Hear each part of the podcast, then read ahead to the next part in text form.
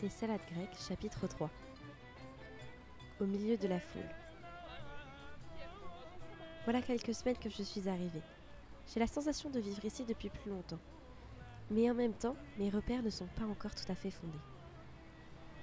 C'est étrange cette sensation de temps distordu, comme si tout passait en une vitesse 1.5, mais tout ce que l'on vit nous semble en même temps loin dans le temps. Une impression d'accumuler une multitude de souvenirs, sans avoir le temps de les assimiler correctement. Un sentiment d'intensité permanente.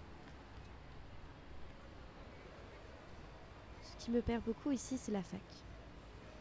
L'acclimatation à une nouvelle université est toujours un peu fatigante, parce que tu passes beaucoup de temps à chercher les bons bâtiments, les bonnes salles de classe, les bons professeurs, les bons offices, et tout simplement les bons cours. Lorsque tout est écrit dans une autre langue que tu ne connais pas, il ne faut pas se laisser décourager et il faut s'accrocher dans ses recherches. C'est ce qui a déclenché mon premier coup de mou depuis mon arrivée.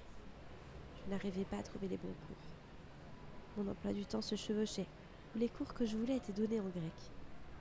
J'étais bloquée, ça n'avançait pas, et je me perdais dans ce que je cherchais.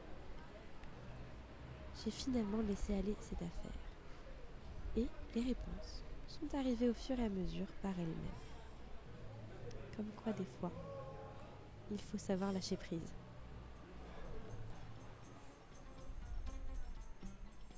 Quand on part en Erasmus, on ne parle pas de ce genre de moment où on se sent seul.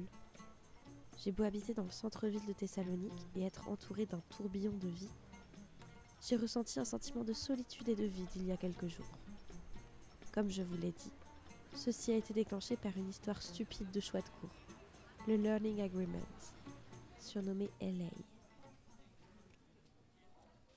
Vous mélangez ça avec un peu de fatigue et ça vous donne une étudiante un peu paumée.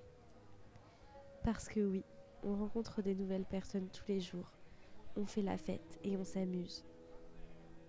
Mais en parlant autour de moi, je me suis rendu compte qu'on avait également tous la même peur. La peur d'être seul. La FOMO, Fear of Missing Out. C'est-à-dire un sentiment d'angoisse provoqué par le fait que tu as peur de louper des événements, des soirées ou des sorties avec les autres.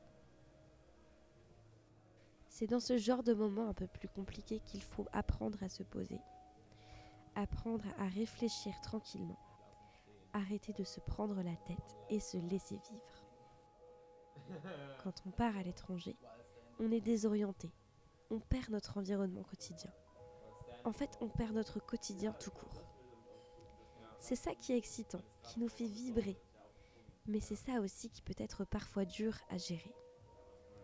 Entouré par une euphorie permanente, par de nouvelles rencontres et de nouvelles situations tous les jours, on cherche notre place. Trouver un équilibre. C'est un processus parfois compliqué, qui peut demander plus ou moins de temps selon les personnalités. Il nous faut laisser Thessaloniki se présenter à nous, avec ses couleurs et ses curiosités. Son architecture et sa structure si originales requièrent en effet quelques heures de marche afin de s'imprégner de sa diversité. Il ne faut pas se laisser étouffer par son environnement. Il faut apprendre à le connaître, à le comprendre et à regarder sa beauté. Essayons de fermer les yeux et je vais décrire ce que j'imagine si je pense à une rue. Je vous dirais qu'en premier, je vois des voitures en tout genre, dépassées par des scooters. On verrait sur le côté une trottinette électrique, puis de toutes parts des gens qui marchent en bavardant. Les grands immeubles sont dotés de balcons, où l'on aperçoit des petites tables et chaises avec une ou deux serviettes séchant à l'air libre. Peut-être à l'un d'entre eux serait accoudée une femme qui regarderait paisiblement le trafic se dérouler. On aurait à l'angle de la rue un café-restaurant, suivi d'un vendeur de pizza. De part et d'autre, il y aurait des arbres, dont la couleur verte est assez saisissante comparée à nos arbres en automne.